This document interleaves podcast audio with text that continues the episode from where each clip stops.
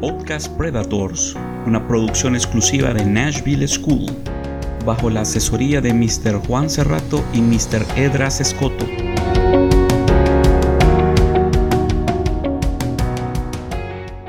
Estaremos hablando en este podcast sobre Isaac Asimov. A continuación, Surek les hablará sobre su vida. Isaac Asimov nació en 1920 y murió en 1992. Fue un escritor y profesor ruso de bioquímica de la Facultad de Medicina de la Universidad de Boston, nacionalizado posteriormente estadounidense y famoso por sus obras de divulgación científica y ciencia ficción. Nacido en el seno de una familia judía, fue el primogénito del matrimonio formado por Judah Asimov y Anna Rachel Berman. Sus padres, de origen judío, se exiliaron al comenzar la ola de antisemitismo que recorrió Europa a principios del siglo XX y llegaron a Brooklyn, Nueva York, en 1923. Asimov nunca aprendió ruso, pero sí yiddish, el idioma que se hablaba en su casa. Algunos biógrafos fijan erróneamente su nacimiento el día 4 de octubre de 1919, sin reparar el hecho de que su madre modificó esta fecha con el propósito de que el pequeño Isaac pudiese ingresar en la enseñanza pública un año antes de que le correspondía por su edad. A comienzos de 1923, la familia Asimov abandonó la recién creada Unión Soviética para trasladarse a los Estados Unidos de América. Instalados en un principio en el barrio neoyorquino de Brooklyn, que era habitado en su mayor parte por ciudadanos hebreos, los Asimov salieron adelante en su nuevo país, merced a la tienda de dulces regentada por el cabeza de familia, negocio que poco a poco fue prosperando y mudando de ubicación. En dicho establecimiento se ponían a la venta una serie de publicaciones de ciencia ficción, que el joven Isaac comenzó a devorar con verdadera curiosidad. Tan pronto como hubo aprendido a leer, aprendió a leer de forma autodidacta, con cinco años, y trabajó en los kioscos de chunchería de su padre, donde descubrió el género de ciencia ficción. Convenció a su padre de que no era literatura basura, porque llevaba la palabra ciencia en él. Esta precocidad intelectual animó a sus progenitores a facilitarle una temprana formación escolar, por lo que su madre falsificó su fecha de nacimiento para hacer posible su ingreso. En 1925, en una escuela pública de Nueva York, cursó luego su formación secundaria en la East New York Junior High School, donde se graduó en 1930. Pasó luego a la Boys High School, en la que permaneció hasta 1935 año en el que, una vez completado con brillante sus estudios de bachillerato, se halló preparado para emprender su formación superior con tan solo 15 años de edad. Matriculado en la Universidad Neoyorquina de Colombia en 1935, al cabo de cuatro años Isaac Asimov ya había conseguido el título de licenciado en químicas. Posteriormente, nuevos estudios superiores le permitieron licenciarse en ciencias y artes y doctorarse en filosofía. En contra del deseo de sus padres, que esperaban que se dedicara al ejercicio de la medicina, Asimov decidió que su futuro profesional pasaba necesariamente por el cultivo de la literatura.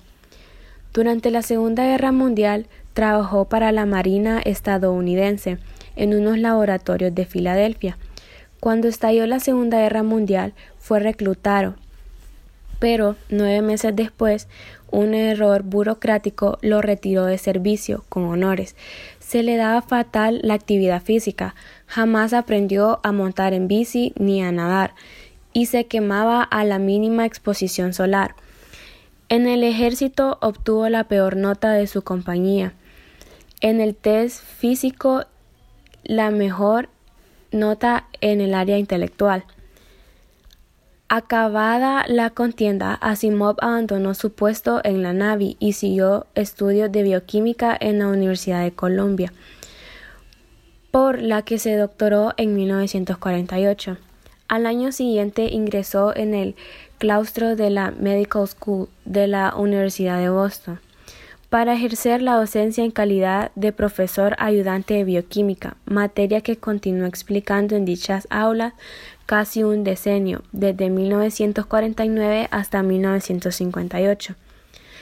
Isaac Asimov se casó dos veces con la canadiense Gertrude Blugerman en 1942, tras una cita ciegas el día de San Valentín de ese mismo año, y con la psicoanalista y escritora Janet Opal Jepson en 1973. Dos semanas después de divorciarse, tuvo dos hijos de su primer matrimonio. Conoció a su segunda esposa, le firmó un autógrafo en una convención de ciencia ficción en 1956, aunque posteriormente dijo que no recordaba aquel encuentro.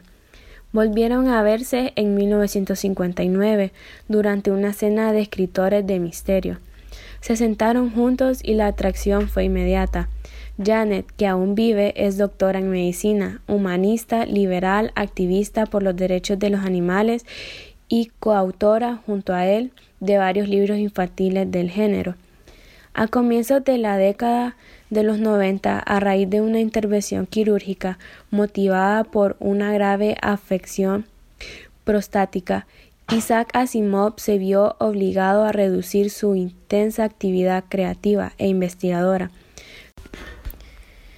La muerte le sobrevino en la ciudad de Nueva York a comienzos de la primavera de 1922, como consecuencia de un fallo cardíaco y una insuficiencia renal.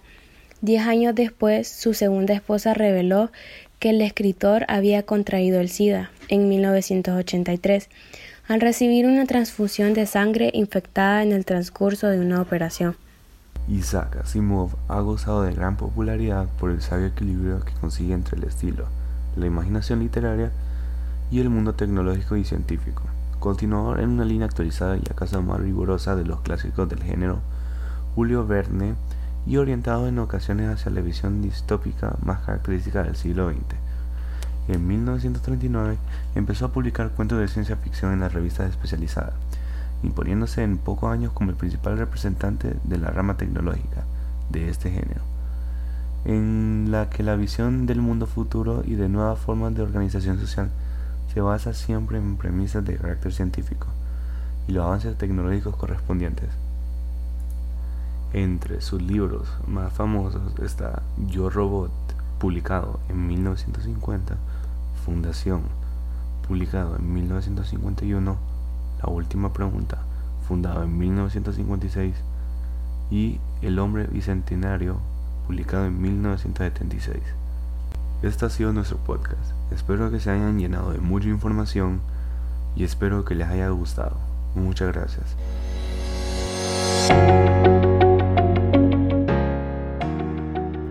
Este podcast fue realizado por la estudiante Shurek Fuentes y Diego García.